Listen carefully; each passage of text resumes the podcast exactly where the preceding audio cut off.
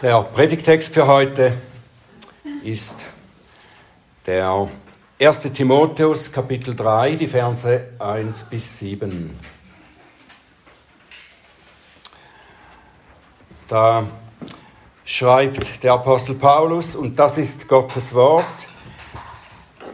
das Wort ist gewiss, wenn jemand nach einem Aufseherdienst trachtet, so begehrt er ein schönes Werk der Aufseher nun muss untadelig sein, Mann einer Frau, nüchtern, besonnen, anständig, gastfrei, lehrfähig, kein Trinker, kein Schläger, sondern milde, nicht streitsüchtig, nicht geldliebend, der dem eigenen Haus gut vorsteht und die Kinder mit aller Ehrbarkeit in Unterordnung hält.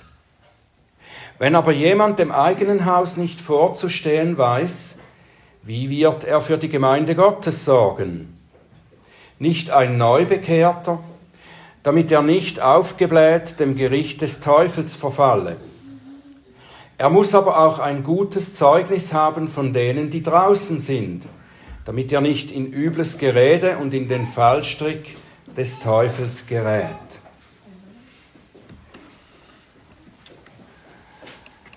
Lieber Vater im Himmel, wir danken dir für dein Wort, für dein wegweisendes Wort und wir bitten dich, dass du uns aufmerksam machst, dass wir verstehen mit offenem Herzen und mit geöffnetem Verständnis.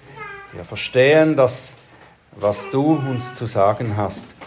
Öffne du auch meine Lippen, dass sie deinen Ruhm und deine Herrlichkeit verkünden. Amen. Ja, als wir mit der Betrachtung angefangen haben, mit der Betrachtung dieses äh, ersten Briefes von Paulus an Timotheus, da hatte ich schon gesagt, vielleicht erinnert ihr euch oder die äh, da gewesen sind, erinnern sich sicher. Ich habe die Frage äh, gestellt oder gesagt, dass man die Frage auch stellen könnte.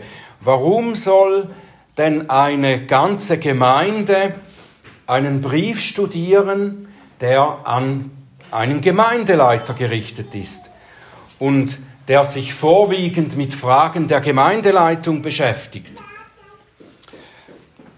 Vielleicht habt ihr in der Zwischenzeit, als wir so die ersten zwei Kapitel studiert haben, habt ihr vielleicht schon ein paar Antworten auf diese Frage bekommen. Ich dachte auf jeden Fall, jetzt könnte diese Frage noch einmal aufgekommen sein. Jetzt, wo Paulus über, ganz speziell über die Qualifikation eines Ältesten spricht. Warum muss denn sich die ganze Gemeinde Gedanken darüber machen, wie ein Ältester oder ein zu berufender Ältester sein muss? Wäre es nicht besser, diese Dinge einfach so unter Pfarrern oder, oder mit jemandem zu besprechen, der als Ältester in Frage kommt?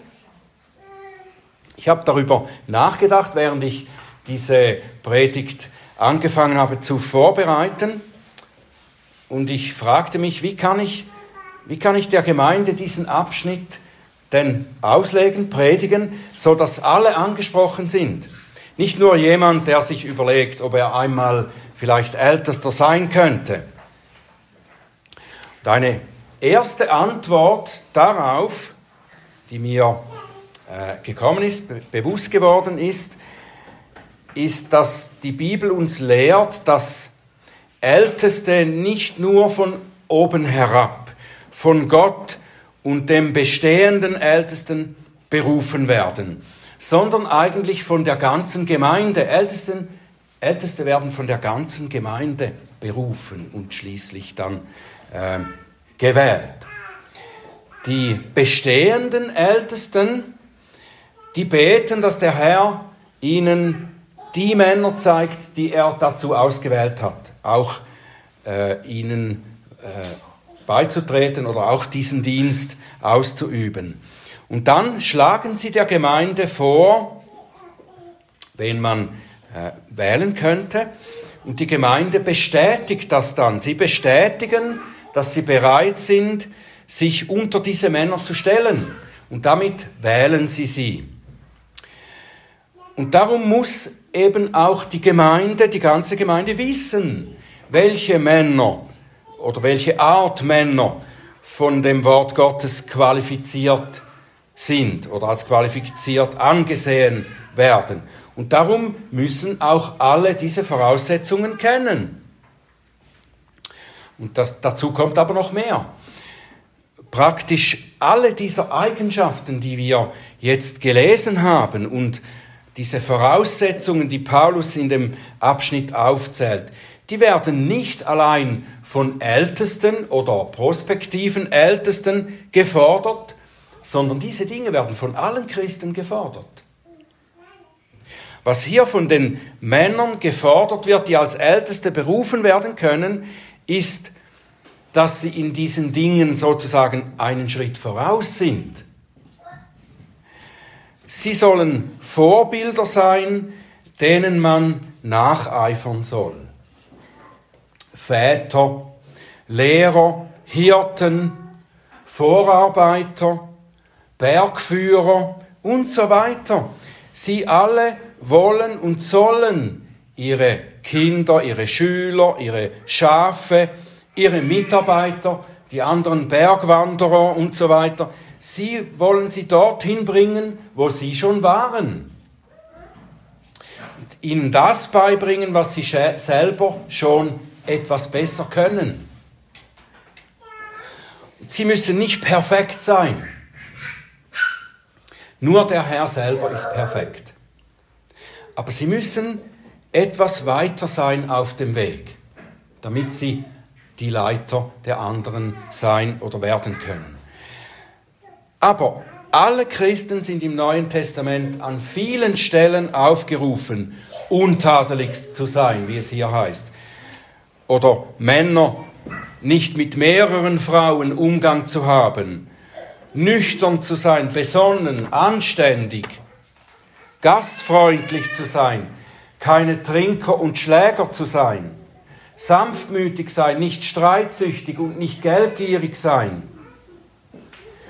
Dieser Abschnitt mit den Anforderungen für Hirten der Gemeinde zeigt uns, dass die Gemeinde eben Männer braucht, die darüber wachen, dass die Geschwister auf diesem Weg bleiben, bleiben können. Und Männer, an die die Geschwister sich wenden und bei ihnen Rat bekommen können, wie sie das am besten machen können.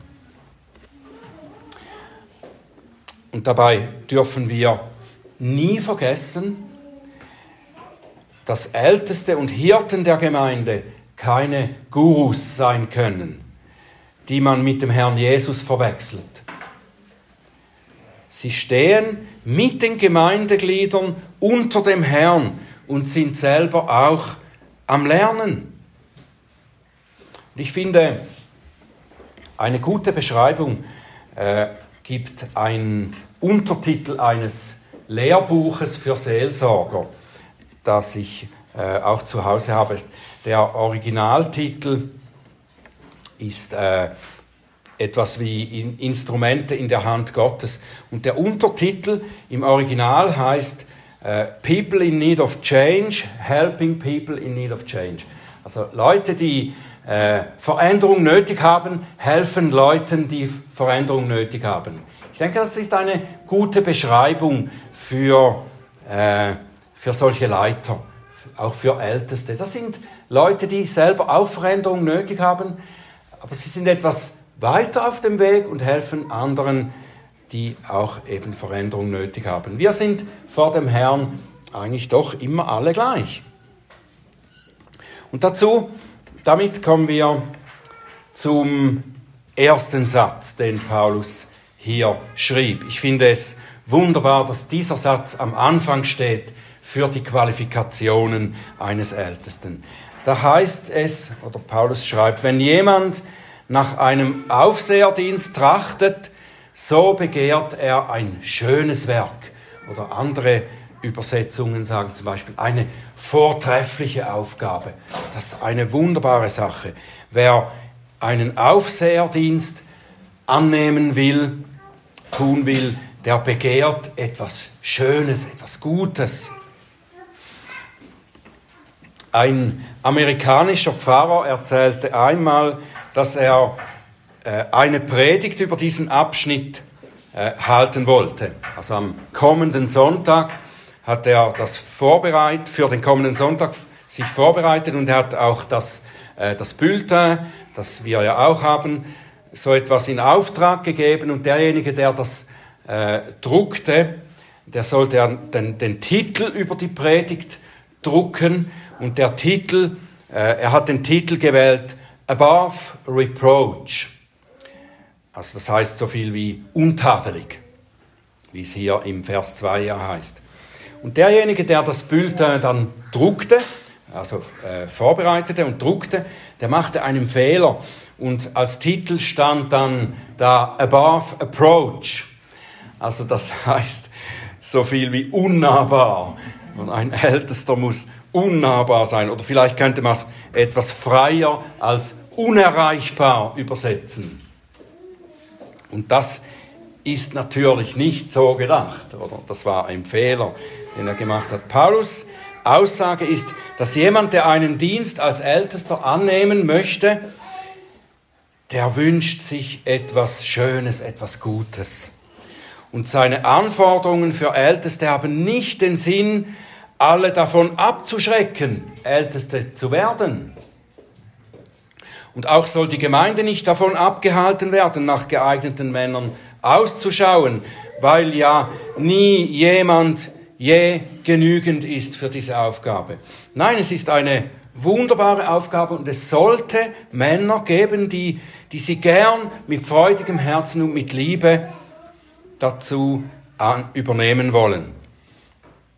Und natürlich enthält dieser Dienst auch große Herausforderungen und Schwierigkeiten und Widerstände. Und die, die können einem das Leben wirklich schwer machen. Zum Teil sind das Gemeindeglieder. Wir haben hier keine solche, aber das gibt es tatsächlich. Aber auch andere Dinge in dieser Aufgabe, die können einen an die Grenze bringen, entmutigen. Und Paulus weiß ein Lied davon zu singen. Wenn wir die Briefe von Paulus lesen, da finden wir verschiedene solche Stellen, wo, wo Paulus darüber schreibt, dass er schwer entmutigt war oder sogar am Leben verzweifelt ist. Das hängt mit seinem Dienst zusammen, mit den Herausforderungen. Aber trotzdem ist es eine wunderbare, eine schöne Sache. Und einer unserer Professoren, Professoren am theologischen Seminar, der sagte, äh, der pastorale Dienst sei schön schwer, aber schwer schön. Ist ein, ein gutes Wortspiel, das, das das gut beschreibt.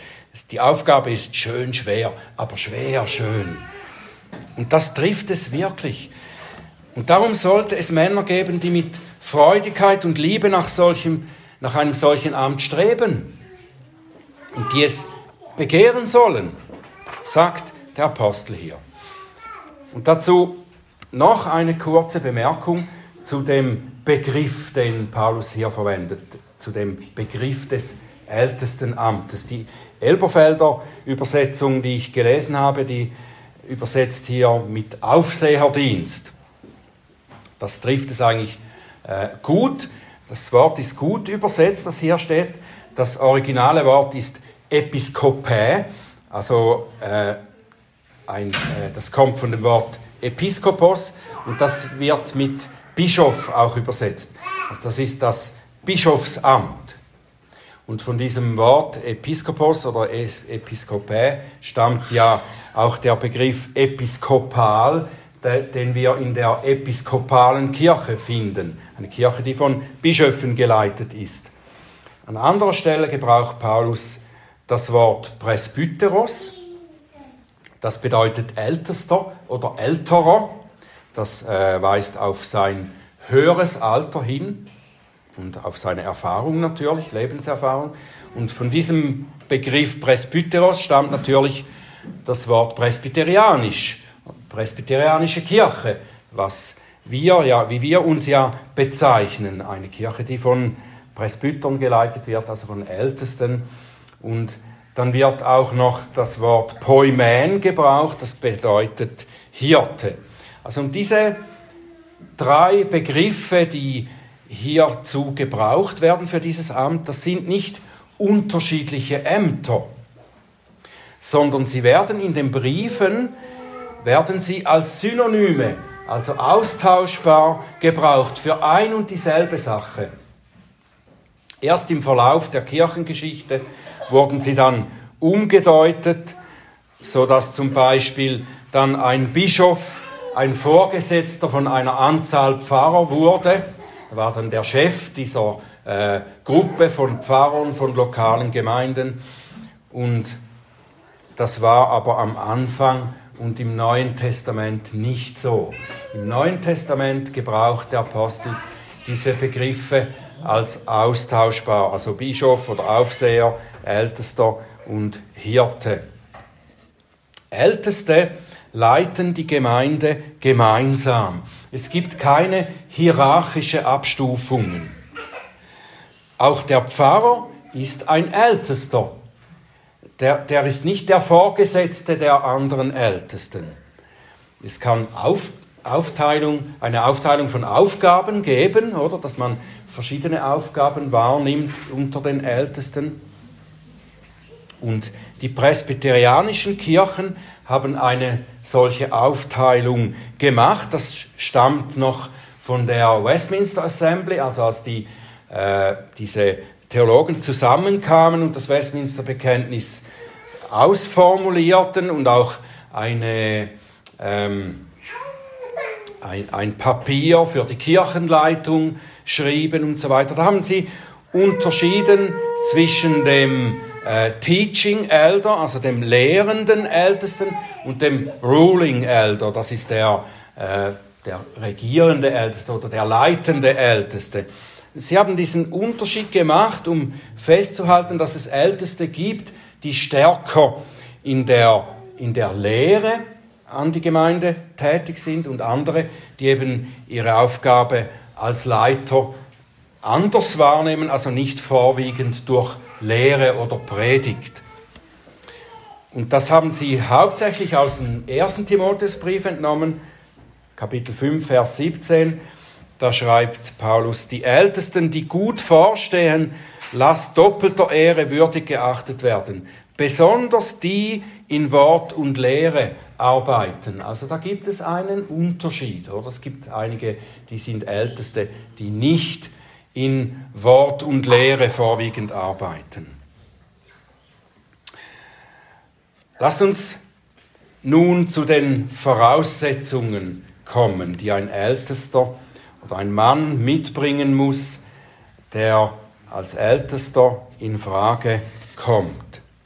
Paulus nennt zuerst eine Reihe von Charaktereigenschaften und dann aber auch Verhaltensweisen und schließlich Bereiche des Lebens, in denen der Betreffende seine Fähigkeit eigentlich erweisen muss oder zeigen muss, dass er äh, geeignet ist. Der Charakter des Hirten zuerst. Über alle Charaktereigenschaften und Tätigkeitsfelder, in denen er sich qualifiziert, muss gesagt werden können, er ist untadelig. Das steht am Anfang wie als Überschrift über diese anderen Dinge. Untadelig. Das bedeutet, er darf nicht anklagbar sein. Es darf nichts geben in seinem Leben, wo er angeklagt werden kann, dass er nicht richtig ist, dass er nicht nach dem Wort Gottes sich verhält. Das bedeutet, äh, das erinnert uns daran, was zum Beispiel über Daniel gesagt wurde, über den Propheten Daniel.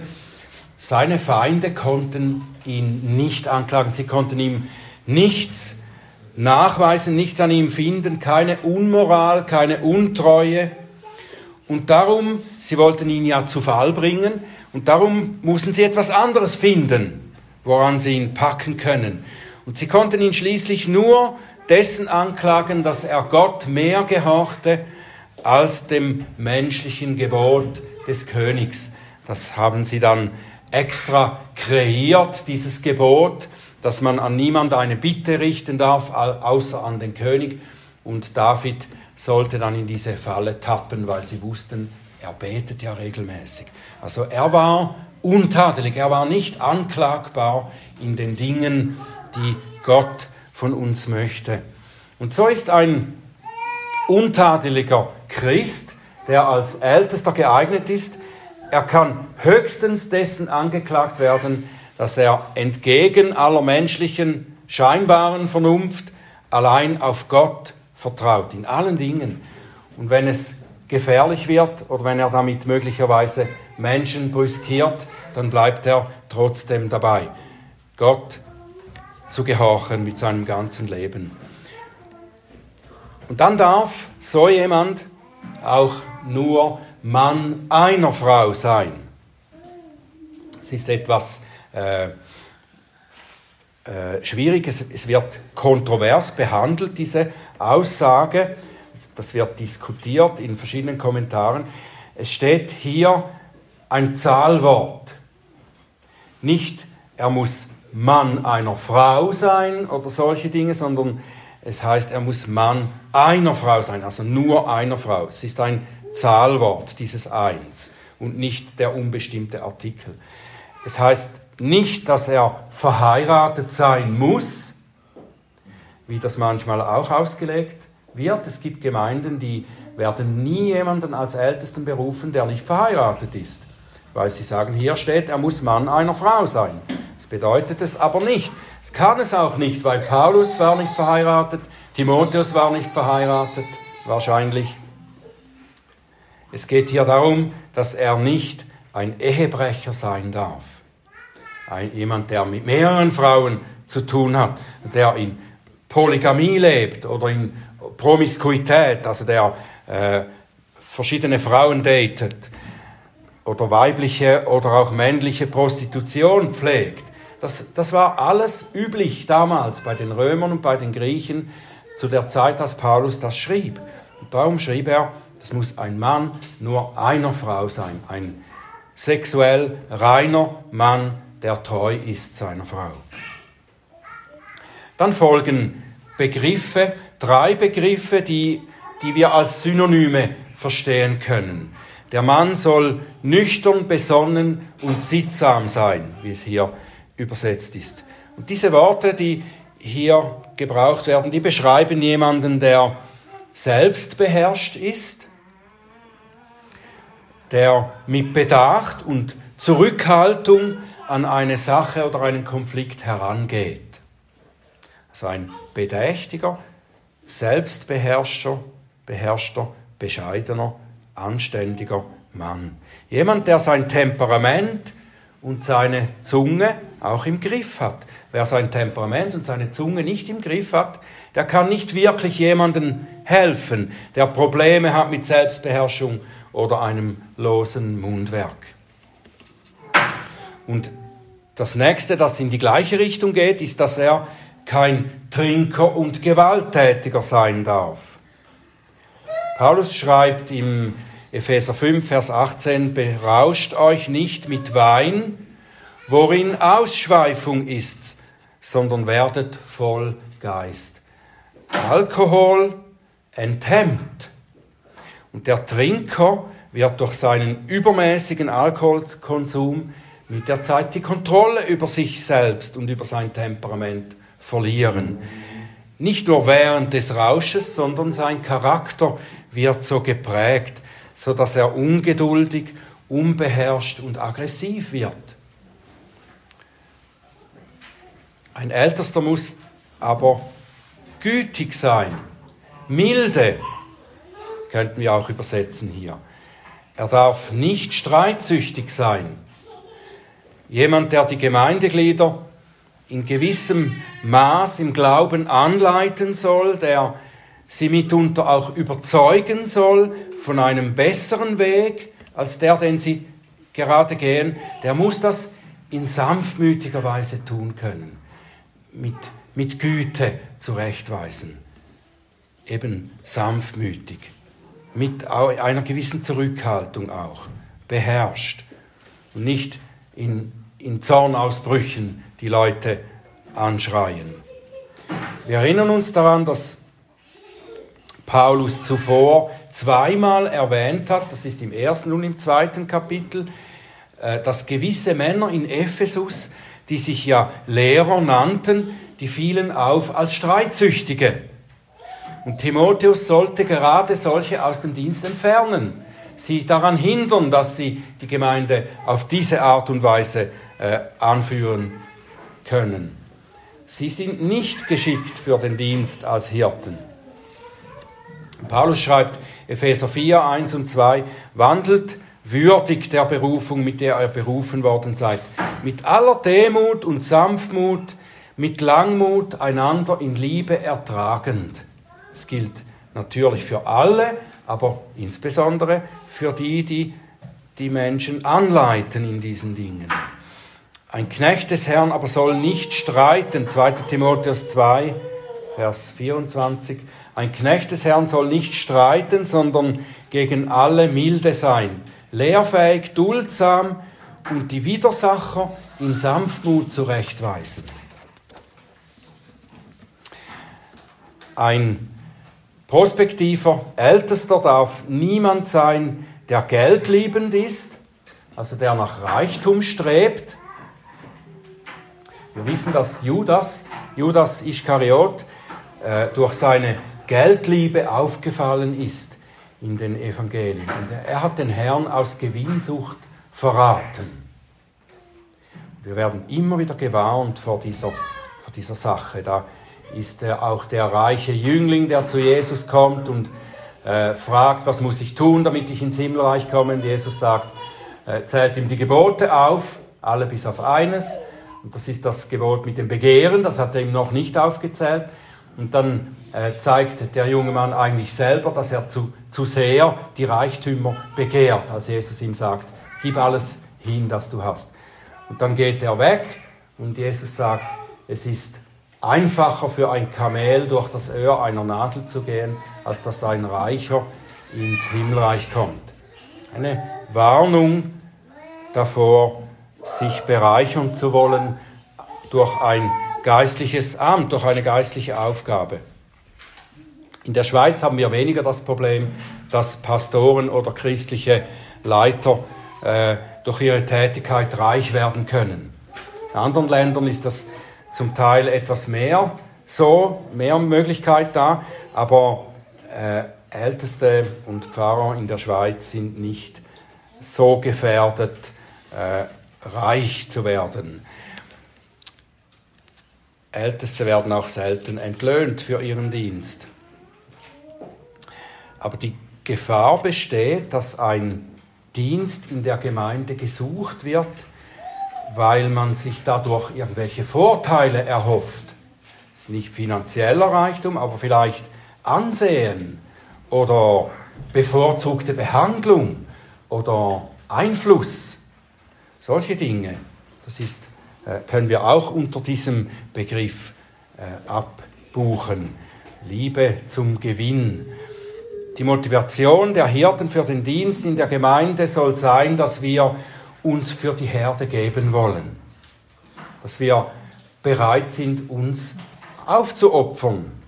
So wie der Herr sich für seine Schafe hingab, zu ihrem Nutzen, nicht zu unserem eigenen Nutzen. Und dazu gehört dann auch die Gastfreundschaft, die Paulus erwähnt. Die Gastfreundschaft, der gastfreundliche Hirte der Gemeinde nutzt die Möglichkeit, die Schafe nicht nur theoretisch auf den Pfad der rechten Lehre zu senden, sondern er lässt sie an seinem Leben teilhaben. Das ist etwas ganz Wichtiges. Er hat nichts zu verbergen. Er hat nicht ein Gesicht, das er am Sonntagmorgen im Gottesdienst präsentiert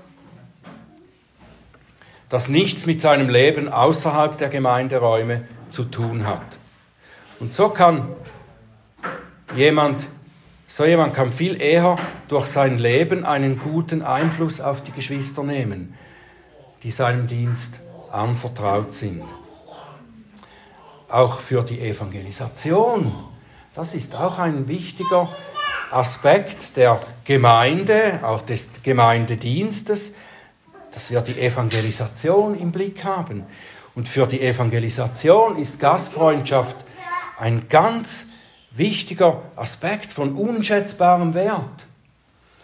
Ich erinnerte mich, wenn ich das studiert habe hier, erinnerte ich mich an eine Frau, eine Amerikanerin.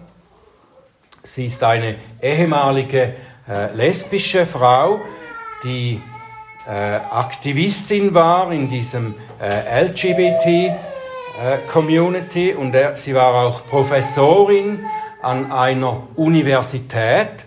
Sie heißt Rosaria Butterfield, vielleicht habt ihr diesen Namen schon gehört. Sie wurde aufgrund eines ihrer Artikel, der sehr aggressiv gegen, äh, gegen den christlichen Glauben gerichtet war, wurde sie von einem Pfarrer eingeladen, bei ihm zu Abend zu essen, bei ihm zu Hause. Und sie ging tatsächlich hin, sie kannte ihn nicht. Und er lud sie ein, über all die Dinge zu reden, die sie geschrieben hat und in ihren Vorträgen propagierte. Und er wollte ihr die christliche Sicht und Hoffnung erklären dabei. Und die Frau, diese Frau war nicht einfach nur äh, eine homosexuelle Frau, die mit einer anderen Frau zusammenlebte. Sie lehrte auch ihre Ansichten an der Universität. Sie war eine starke Vertreterin, Vertreterin dieser äh, Ansichten und sie verbreitete ihre Lehren mit großem Eifer. Und sie kam immer wieder zu diesem Pfarrer zu Besuch, um zu reden, zu diskutieren. Und schließlich wurde sie eine Christin. Und sie wurde ein großartiges Werkzeug für den Herrn. Und sie ist heute mit einem Pfarrer verheiratet und sie hat mehrere Bücher geschrieben und darunter auch eines über Gastfreundschaft, weil sie die Gastfreundschaft so erlebt hat, dass sie schließlich dadurch gerettet wurde. Ich habe bisher eine Qualifikation weggelassen. Die war so zwischendrin, aber ich habe sie bewusst noch weggelassen. Ich habe ja zuvor gesagt, dass alles, was Paulus für Älteste fordert, auch für alle Christen gilt. In diesem einen Punkt ist es nicht ganz so oder nur bedingt. Es handelt sich um die Lehrfähigkeit. Jemand, der ein Ältester der Gemeinde werden will oder werden soll, sollte in der Lage sein, das Wort Gottes nicht nur für sein eigenes Christsein zu verstehen und anzuwenden. Er sollte auch fähig sein, anderen durch seine Erkenntnisse hilfreich zu sein. Wir haben schon erkannt, dass nicht alle Ältesten auch predigen und lehren müssen, so wie das ein äh, lehrender Ältester, also ein Pfarrer üblicherweise tut. Nicht alle Ältesten müssen predigen, predigen können. Sie müssen aber ein solch gefestigtes Verständnis von der biblischen Lehre haben, dass sie durch die Lehre andere Geschwister anleiten oder auch korrigieren können. Und Paulus äh, sagt das in einer Parallele im Titusbrief so, in Titus 1, Vers 9, da sagt er, ein Ältester muss jemand sein, der an dem der Lehre gemäßen zuverlässigen Wort festhält, damit er fähig sei, sowohl mit der gesunden Lehre zu ermahnen, als auch die widersprechenden zu überführen. Und aus diesem Grund macht zum Beispiel auch unsere Kirchenordnung einen Unterschied zwischen der Aufnahme von Mitgliedern und der Einsetzung von Ältesten. Der Älteste muss, anders als die Mitglieder, er muss bekennen, dass er sich ohne inneren Widerspruch unter das Westminster-Bekenntnis und unter den Heidelberger Katechismus stellt. Die Gemeindeglieder sollen natürlich auch äh, bekennen, dass sie sich belehren lassen wollen anhand der Lehre, die in dieser Gemeinde gelehrt wird. Aber der Älteste muss etwas mehr. Er muss diese Bekenntnisse annehmen und er muss sie auch eigentlich verteidigen können.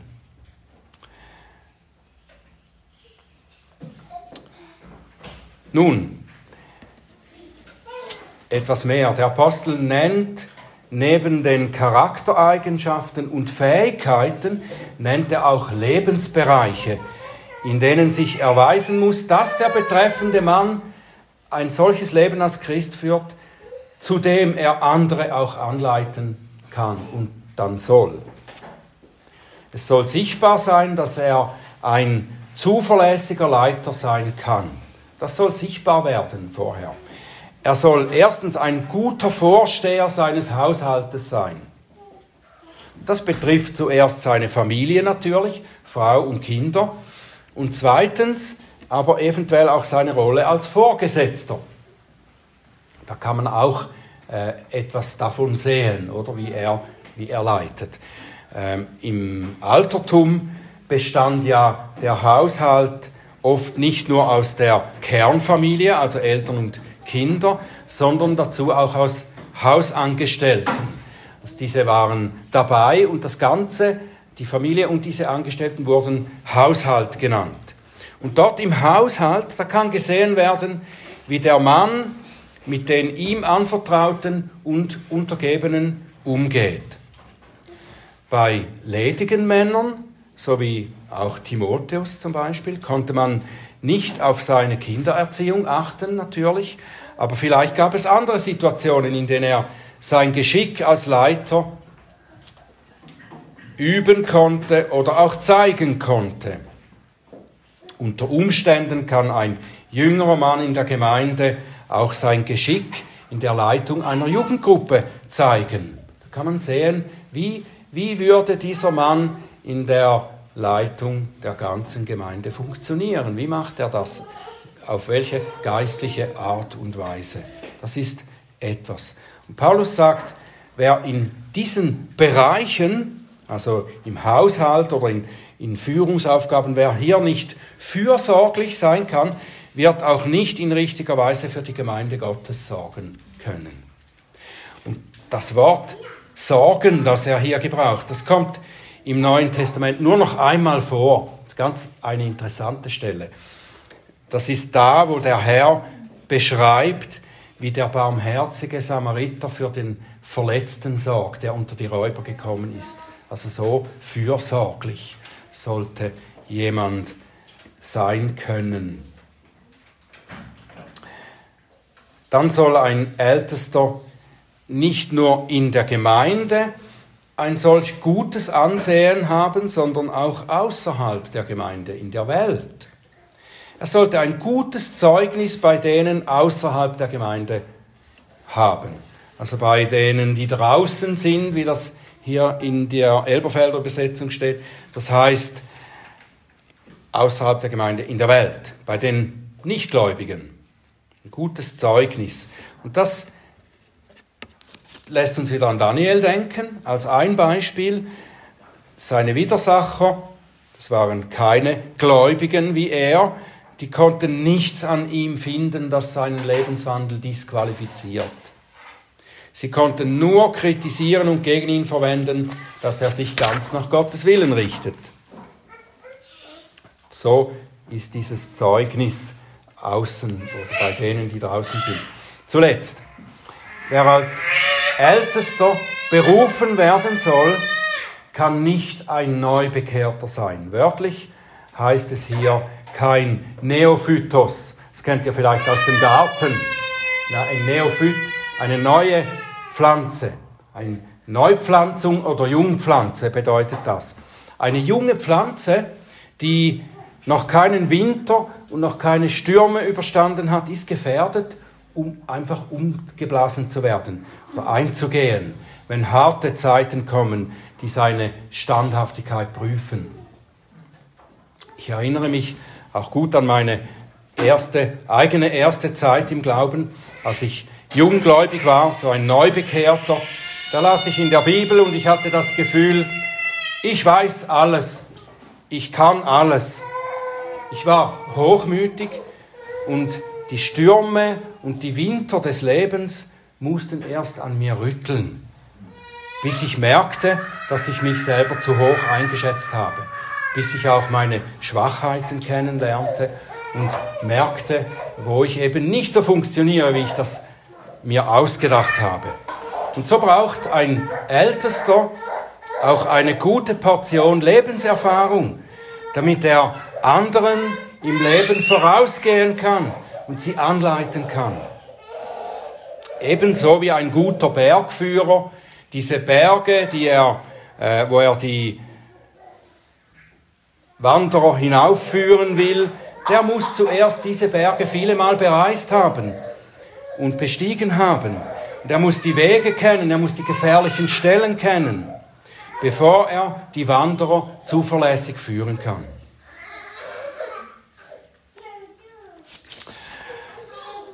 Nun, wir haben ja festgestellt, dass diese, all diese Charaktereigenschaften und Fertigkeiten nicht nur für zukünftige oder bestehende Älteste wichtig sind.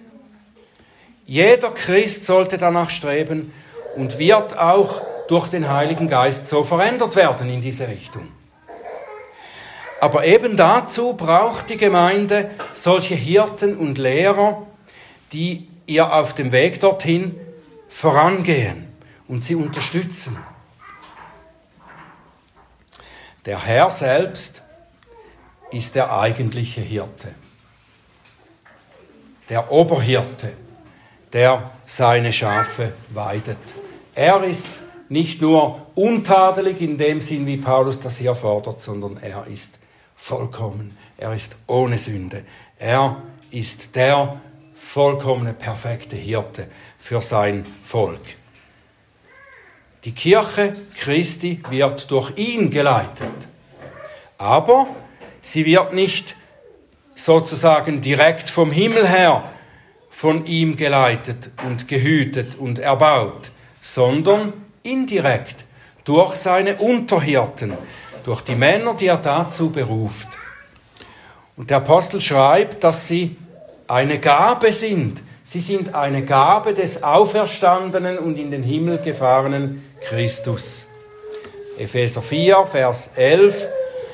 Er hat die einen als Apostel gegeben, die anderen als Propheten und andere als Evangelisten und andere als Hirten und Lehrer. Zur Ausrüstung der Heiligen für das Werk des Dienstes, für die Erbauung des Leibes Christi, bis wir alle hingelangen zur Einheit des Glaubens und der Erkenntnis des Sohnes Gottes, zur vollen Mannesreife, zum Vollmaß des Wuchses der Fülle Christi. Dazu sind diese Hirten der Gemeinde gegeben, als ein Geschenk, als eine Gabe und als Werkzeuge. Und wenn nun die Gemeinde das weiß, was soll sie tun? Die Gemeinde das jetzt alles im, auch im Kopf hat noch, was wir gehört haben, im Herzen hat. Was soll die Gemeinde jetzt tun? Sie soll beten. Der Herr fordert uns auf, den Herrn der Ernte zu bitten, dass er Arbeiter in die Ernte schicke. Und die lokale Gemeinde sollte beten, dass der Herr ihr Männer gibt, die er so begabt und ausgerüstet hat, dass sie als Hirten berufen werden können. Und dann, dann sollte sie auch für diese Männer unentwegt weiter beten, dass sie ihren Dienst ungehindert tun können und dass sie vor den Gefahren und Angriffen geschützt sind, die der Feind besonders auf die leitenden Diener richtet. Paulus erwähnt in diesem kurzen Abschnitt zweimal den Teufel. Älteste können dem Gericht des Teufels verfallen, sagt er, und sie können in den Fallstrick des Teufels geraten. Der Feind richtet seine Angriffe besonders auf die Führung der Armee Gottes, die die Kirche ja ist, sie ist die Armee Gottes. Der Feind richtet seine Angriffe besonders auf die Hauptleute dieser Armee. Er möchte sie an der Wirksamkeit ihres Dienstes hindern und er möchte sie, wenn möglich, entmutigen, sie in Sünde verstricken und sie zu Fall bringen. Das ist eine akute Gefahr, die immer besteht. Und auch wenn die Gemeinde bewährte, im Glauben gefestigte Männer als Leiter gefunden hat, dann sind diese nicht automatisch außer Gefahr. Sie sollen sorgfältig ausgewählt werden damit sie nicht von Anfang an auf den falschen Weg geraten, aber die Angriffe des Feindes gehen weiter. Und die nötigen uns zur Wachsamkeit und zum Gebet für diese Männer. Und dann jetzt wirklich zuletzt will ich mit einer ermutigenden Note abschließen. Diese hohen Anforderungen, die könnten auch gute Männer oder ihre Gemeinde entmutigen und sie davon abhalten, nach dem Ältestendienst zu streben. Als ich vor 27, 27 Jahren meinen, meinen Ältesten sagte, dass ich Theologie studieren möchte, dass ich empfinde, dass der Herr mich dazu ruft und Pfarrer werden will, da waren sie erstaunlich negativ dazu eingestellt. Sie hielten mir praktisch nur die Gefahren und Schattenseiten dieses Dienstes vor Augen und sie empfahlen mir, diesen Weg nicht zu gehen weil das ist so gefährlich und so schlimm und, und überhaupt. Und sie zählten mir viele Beispiele auf von Pastoren, die gescheitert sind und die den Dienst aufgegeben haben. Und am Ende einer Stunde oder mehr war ich bestürzt. Und ich dachte eine Zeit lang, der Herr will wohl nicht, dass ich diesen Weg gehe. erinnern wir uns daran, was Paulus sagte, bevor er diese hohen Anforderungen, diese Kriterien aufzählt. Dieses Wort ist gewiss, wenn jemand nach einem Ältestendienst trachtet, so begehrt er ein schönes Werk. Und erst dann sagt er, wie der Mann sein muss. Aber er sagt, er begehrt eine gute Sache. Das soll so sein, dass Männer das begehren und diese Aufgabe annehmen wollen.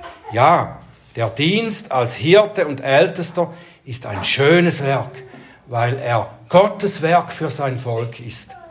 Dieser Dienst ist schön schwer, aber schwer schön. Amen.